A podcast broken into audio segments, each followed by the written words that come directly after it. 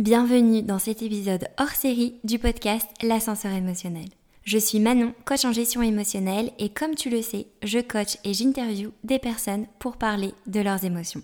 Alors dans ces épisodes hors série, je prends la parole en solo pour pouvoir apporter des conseils sur les 10 problématiques qui sont le plus revenues dans tous mes échanges avec mes invités et mes clients. D'ailleurs, merci à Ocha de sponsoriser cet épisode. Ocha, c'est la plateforme tout en un que j'utilise pour héberger mon podcast et pour le faire grandir grâce aux outils marketing qu'ils mettent à disposition. Mais Ocha, c'est surtout une équipe aux petits oignons, une communauté et plein de contenus gratuits mis à disposition. D'ailleurs, si toi aussi tu as envie de lancer ton podcast, je te recommande d'aller voir le lien que je te partage en description. Tu pourras y retrouver leur guide pour créer facilement ton podcast en 10 étapes et moi c'est le guide que j'avais utilisé. Allez, c'est parti et bonne écoute. Aujourd'hui, je suis super contente de prendre le micro pour vous parler d'un sujet qui est comment bien s'entourer et qu'est-ce que ça veut dire aussi euh, se sentir mal entouré, se sentir seul. Alors je sais que je parle beaucoup de ce sujet dans mes newsletters, dans mes posts LinkedIn, mais c'est aussi une thématique qui revient souvent avec les invités de ce podcast, donc quand euh, des personnes viennent se livrer, sur euh, le sentiment de solitude et euh, ce qu'elles ont mis en place. Alors, comme introduction, euh, j'aimerais vous parler de l'une des plus longues études sur le bonheur et sur la santé qui a été réalisée par Harvard. Donc c'est en 1938 une étude qui a débuté et qui s'appelle l'étude de Harvard sur le développement adulte. En gros, l'objectif de cette étude et de ces recherches était de comprendre les facteurs qui contribuent à une vie heureuse épanouissante et en bonne santé. Qu'est-ce qui fait qu'une personne vieillisse en meilleure santé et se sente heureuse comparée à d'autres personnes? Alors la réponse est évidemment lien direct avec cet épisode, comme vous pouvez vous en douter. Ce qui est incroyable, c'est que cette étude, elle a été réalisée pendant plus de 75 ans. Et donc des chercheurs d'Harvard ont suivi un panel de 724 personnes d'un jeune âge jusqu'à leur mort. Et c'est pour ça que c'est incroyable, c'est parce que la plupart des études, euh, notamment sur des personnes âgées, elles sont faites au moment où les personnes sont déjà âgées et on leur demande de se replonger dans des souvenirs. Ou alors on leur pose des questions sur leurs regrets, leur apprentissage, leurs plus grandes leçons. Alors que là, les chercheurs, en fait, ont posé euh, des questions tout au long de la vie euh, des, personnes qui ont participé aux recherches. Alors tous les deux ans, ils sont allés récupérer les gens du panel pour leur poser des questions et examiner leur vie sur plusieurs sphères.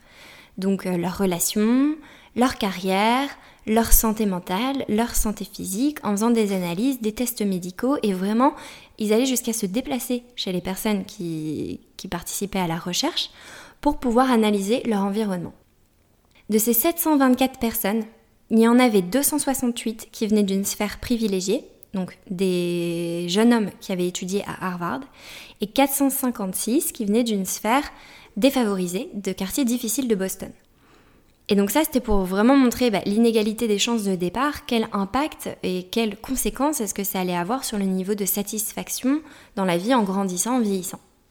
Et le résultat de cette étude, c'est que le pilier numéro 1 qui nous rend heureux, qui nous fait vivre plus longtemps, mieux, en meilleure santé, c'est le fait d'avoir des relations profondes et chaleureuses. C'est le sentiment d'amour, de, qualité des relations des personnes qui nous entourent. Et aussi, ce que, ce que cette étude a démontré, c'est que non seulement c'est ça qui participe au bonheur, c'est l'un des piliers principaux, avant l'argent, avant le fait d'être connu, avant le fait de, euh, je sais pas, d'avoir accompli euh, des trucs sportifs. Donc non seulement c'est ça qui participe au bonheur, mais en plus, ça a été démontré que la solitude a un impact négatif sur la santé physique. Par exemple, il a été prouvé qu'en cas de douleur physique, les gens qui étaient émotionnellement sains, qui étaient émotionnellement heureux, ressentaient moins la douleur que des personnes qui, en cas de douleur, si en plus elles se sentaient seules, eh bien, allaient avoir vraiment euh, un état plus aggravé de la perception de la douleur. Un autre point, c'est par exemple que les gens qui avaient des relations, qui développent des relations profondes, préservent plus longtemps leur mémoire.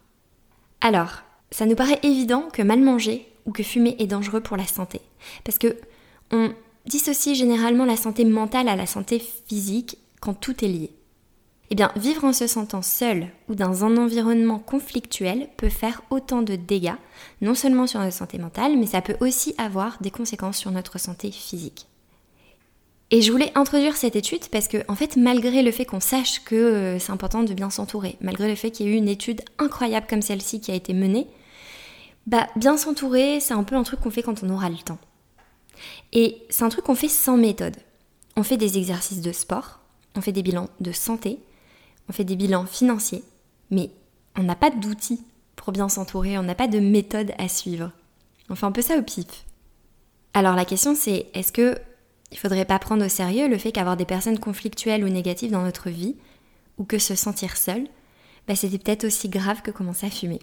Donc si on veut être en bonne santé, c'est un point, en tout cas en bonne santé, s'épanouir et être heureux, un point à développer. Alors je fais exprès de forcer les traits parce que dans la vie tout est question d'équilibre bien sûr, donc euh, et il faut avoir vraiment une approche, je pense, globale de ce qui contribue à notre bien-être.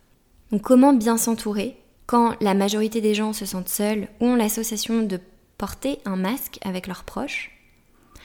Comment bien s'entourer quand on ne sait pas concrètement comment faire, quand on ne sait pas concrètement comment s'éloigner de certaines personnes, comment tisser de nouvelles amitiés et encore plus quand on est à notre compte. Ça, c'est quelque chose où je pense que quand on est indépendant, entrepreneur, euh, ou qu'on choisit de vivre d'une passion, bah, il est normal de se sentir seul par moment. Et parfois, ça peut être dû à un cercle social qui ne comprend pas complètement les défis qu'on affronte, ou parce qu'on a une tendance aussi, inconsciemment, à s'isoler. Alors dans cet épisode, je vais développer trois parties. La première, c'est qu'est-ce que ça veut dire être mal entouré? La deuxième, c'est quelques outils pour commencer à cartographier votre cercle proche, avec des questions et des méthodes. Et le troisième point, ça sera comment faire pour avoir des relations plus harmonieuses et se faire un nouveau cercle si on en ressent le besoin. Alors, avant de chercher à améliorer nos relations, à prendre plus de temps pour euh, nos, amis, les personnes qui nous entourent ou créer de nouvelles connexions, il me semble essentiel de savoir pour vous ce que veut dire être mal entouré. Et quand je parle d'être mal entouré, ça prend avec des pincettes. Euh, on n'est pas parfait et ceux qui nous entourent non plus. Donc pour moi, il y a une grande différence entre bah, les défauts que nos amis, notre famille, notre partenaire ont, et les nôtres d'ailleurs, qu'on accepte et qui font partie du quotidien et on en parle, et être mal entouré plus dans le fait de, euh, ok, est-ce qu'il y a des points de vigilance sur lesquels vous pouvez être un peu plus attentif, du manque de respect, des comportements néfastes sur votre bien-être, des comportements qui vous découragent, et des comportements peut-être qui sont assez réguliers. Par exemple, être mal entouré, souvent ça signifie bah, qu'il y ait des personnes qui gravitent autour de vous et qui vous découragent, euh, remettent tout le temps en question vos capacités, ou qui, quand ne partagent pas votre vision, viennent un petit peu euh, minimiser absolument tout ce que vous avez dit. Alors j'ai fait une liste de red flags. Des red flags, c'est des points de vigilance. C'est un petit peu les comportements sur lesquels vous pouvez vous dire, ok, est-ce que j'ai ça dans mon entourage? Est-ce que ça me parle? Est-ce que ça me rend mal? Quel est l'impact sur moi? Donc par exemple, il y a être entouré de personnes bah, qui, sont vos amis ou votre famille et avoir peur de vous confier à cette personne parce que vous pensez qu'elle va se moquer de vous. Avoir peur de partager un succès et que la personne soit jalouse. Ça peut être aussi des relations de compétition malsaines. Euh, il peut y avoir aussi dans votre entourage une certaine pression à vous sentir obligé à faire des activités. Je pense notamment à l'alcool. Est-ce que vous avez des groupes d'amis avec lesquels vous vous dites ouais, là j'aimerais ne pas boire, mais en fait euh, je, sens énormément de pression et que je serais pas invitée si je le fais pas. Ça peut être aussi des personnes qui ne parlent que d'elles et de leurs problèmes, ou ne respectent pas vos limites et vos besoins de temps seul, vos besoins individuels. Ou quelqu'un qui vous parle mal et fait passer ça sur l'excuse de la blague. T'as pas d'humour, t'es susceptible. Alors ça c'est quelques exemples. Et donc je vous invite à vous demander, vous, quels sont vos red flags? Quelle est la liste des choses qui, au final, euh, vous impactent peut-être le plus Moi, par exemple, par expérience, je sais qu'il y a énormément de, choses que j'accepte et sur lesquelles je suis ouverte, mais je n'ai jamais réussi à développer des amitiés ou des relations fortes sur le long terme avec des personnes qui avaient deux red flags pour moi. C'est les personnes, un, qui ont la critique facile, personnes que quand je les rencontre, elles euh, vont mal me parler d'autres personnes, d'autres amis, et deux, les personnes qui sont négatives. Ça, ça me rend très irritable, donc c'est un red flag pour moi. Mais peut-être que bah, des personnes qui, ont, qui sont un, peu plus négatives, un peu plus euh, sceptiques, euh, auront moins d'impact sur vous. Moi, avec l'expérience, je sais que c'est pas possible et donc je m'en éloigne au maximum. Et j'insiste pour parler vraiment de, de, comportement que ça a sur moi. Et je dis pas que la personne est toxique parce que c'est un mot qui est un peu trop utilisé dès qu'on n'aime pas le comportement de quelqu'un. Donc posez-vous la question. Pour vous, être mal entouré, c'est quoi? C'est quoi un mauvais ami pour vous? C'est quoi euh, euh, une relation néfaste pour votre santé mentale? Et quand on se sent pas très bien entouré ou si on se sent seul, on peut aussi venir se, remettre en question. Par exemple, prendre un moment et se demander, ok, ben moi, qu'est-ce que je pourrais améliorer? Ça peut être, par exemple, bah, prendre plus de nouvelles des gens, euh, accorder plus de temps pour avoir des moments de qualité avec mes proches, m'intéresser plus aux activités, aux passions de mes amis. Donc ça, c'est pour le premier point, pour venir un petit peu euh, regarder pour nous ce que ça veut dire nous sentir seuls, pourquoi est-ce qu'on se sent seul et pourquoi est-ce qu'on a la sensation parfois de être bien entouré ou si on se sent bien entouré pour pouvoir anticiper et garder ce filtre euh, de nos red flags, ce filtre des choses au final qui par respect pour nous-mêmes on n'accepte pas. Et une fois qu'on a fait ça, on peut prendre le temps de commencer à cartographier son cercle proche. Cartographier, ça veut juste dire faire un état des lieux des personnes qui nous entourent. C'est un petit peu un bilan. On fait des bilans financiers, j'en ai parlé en introduction, on fait des bilans euh, de notre santé, mais on n'en fait pas sur notre entourage. Alors pour vous aider, vous pouvez déjà vous poser deux questions. La première question, c'est quelles sont les personnes avec qui vous passez le plus de temps? Donc là, en quantité. Et la deuxième question, c'est quelles sont les personnes avec qui vous aimez passer du temps? Donc en qualité. Alors en faisant la liste, vous allez certainement voir que dans la première catégorie, il y a peut-être des personnes où en fait vous passez du temps avec elles parce que vous n'avez pas le choix. Donc ça peut être des associés, des employés, des collègues, même certains membres de, de votre famille au final. Et ce qui est intéressant, c'est de venir analyser le décalage entre la réponse 1 et la réponse 2. Et si dans la réponse 2, vous voyez qu'il y a des personnes avec qui vous aimez passer du temps et qu'elles ne sont pas dans, la liste des personnes avec qui vous passez beaucoup de temps en quantité, peut-être que vous pouvez vous poser la question de pourquoi.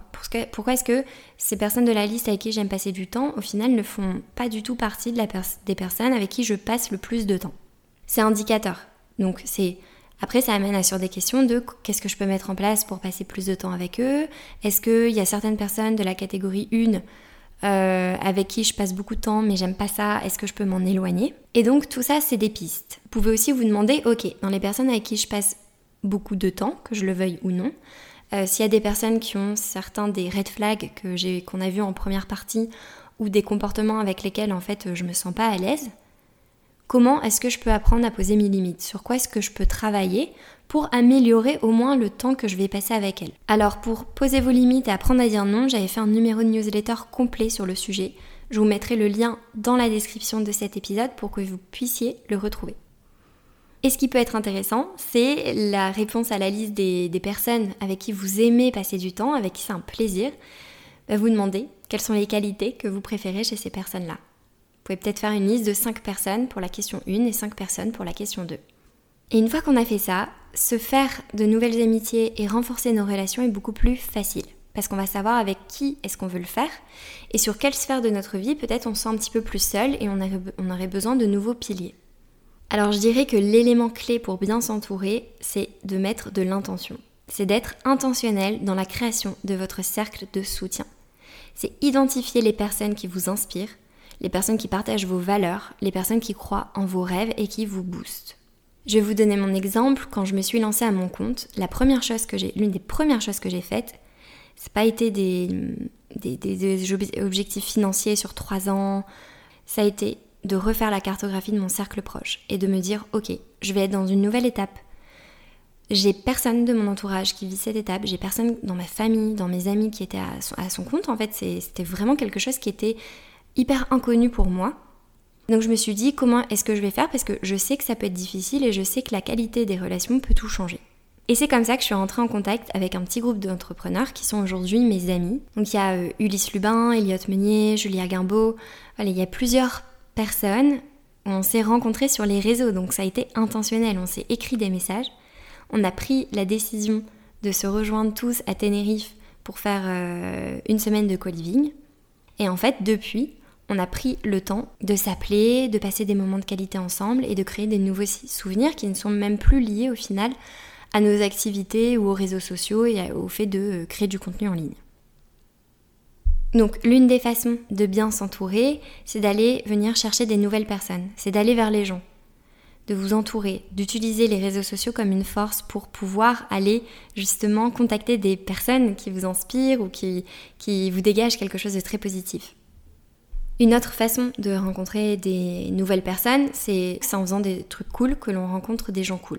Donc commencez les activités que vous avez envie de tester, que ce soit des passions, que ce soit euh, euh, un séminaire, que ce soit une conférence, et c'est en testant des choses que vous allez rencontrer des personnes qui ont des points communs. Et un autre conseil pour renforcer vos relations, c'est quand vous vous sentez seul, vous pouvez prendre l'initiative de communiquer avec votre cercle. Parlez de vos défis, parlez de vos succès, demandez des conseils et quand vous vous sentez seul, n'hésitez pas à le communiquer. Vous seriez surpris de voir à quel point les autres personnes qui vous entourent sont prêtes à vous aider et à vous encourager lorsque vous ouvrez la porte à la communication. On est tous dans nos rythmes de vie, on est tous focalisés sur nos objectifs, on a l'impression tout le temps de ne pas avoir euh, le temps de, répondre à un message ou alors on a oublié de répondre à un email important. Donc relancer, ça peut vraiment faire du bien à une relation. Et aussi communiquer, bah voilà, en ce moment on n'a pas trop de nouvelles, euh, j'aimerais vraiment prendre du temps avec toi, qu'est-ce que t'en penses? Et, euh, et, ça nous arrive à tous parce qu'on n'est pas des robots et parce qu'on a des phases de vie dans lesquelles on, on met en priorité certaines choses, certaines personnes, certains projets. Et j'ai eu le cas euh, où bah, c'est assez personnel, mais avec mon, amie Amélie, qui est venue euh, sur ce podcast d'ailleurs pour parler du fait qu'elle avait tout plaqué pour faire, un tour du monde. Bah, elle est partie en tour du monde. Et au mois de juin, moi j'étais à fond dans ma formation, dans la création de la formation. Et, euh, elle m'a envoyé un message pour me communiquer en fait bah, que je prenais pas beaucoup de nouvelles d'elle. Alors que moi dans ma tête, c'était même pas que je m'intéressais pas ou que j'avais pas envie de prendre des nouvelles, c'était que j'étais à fond dans mon truc et que je privilégiais beaucoup les moments dans, entre guillemets, dans le réel. C'est-à-dire de, euh, bah, je travaillais, je faisais du sport, puis après j'allais passer du temps euh, avec mes amis pour aller faire une balade et je me déconnectais beaucoup des réseaux sociaux. Et le fait qu'elle soit loin et que je me déconnectais des réseaux sociaux, ça m'a un peu, ça a mis de la distance euh, forcément dans la communication. Et en fait, quand elle me l'a dit, bah, j'étais trop contente parce que je m'en étais absolument pas rendu compte. Et je me suis dit, ah bah ok, trop cool, je vais reprendre un rythme parce que ça me fait plaisir de reprendre des nouvelles, on met en place des visios parce qu'en fait sinon l'excuse de le temps passe vite, bah, elle, est, euh, elle est infinie. Alors je pense que c'est un épisode que vous pouvez creuser euh, vous-même en reprenant les trois points. Premièrement, c'est quoi être mal entouré pour vous? Euh, Quand et pourquoi est-ce que vous vous sentez seul parfois? Dans quelle sphère de votre vie? Deuxièmement, faire une cartographie de votre cercle proche. Questionnez-vous sur les personnes qui vous entourent, celles qui vous inspirent, celles de qui vous aimeriez vous protéger. Et après, le troisième point, comment faire pour avoir des relations plus harmonieuses et vous faire peut-être un nouveau cercle si vous en ressentez le besoin. D'ailleurs, si cet épisode résonne en vous, j'en ai fait un module complet dans ma formation pour apprendre à mieux gérer ses émotions. Donc il y a plein d'exercices et il y a un exercice sur bien s'entourer, donc on pousse la cartographie du cercle proche, un exercice sur poser ses limites, apprendre à dire non, et un exercice sur aider les autres sans s'oublier soi-même. Je vous mets le lien dans la description. Et pour conclure cet épisode, Rappelez-vous que vous avez le pouvoir de choisir ceux qui vous entourent. Créer un environnement qui nourrit votre croissance et qui vous inspire à réaliser vos rêves est possible. Alors je vous souhaite vraiment de pouvoir vous bâtir un cercle de soutien solide pour pouvoir continuer à avancer dans votre vie, dans vos projets, avec confiance, avec légèreté et en étant épanoui. C'est tout pour aujourd'hui. N'hésite pas à m'écrire sur mes réseaux pour me dire ce que tu en as pensé. Et si cet épisode te plaît, tu peux le partager en me taguant ou lui laisser 5 étoiles. Merci et je te retrouve au prochain épisode.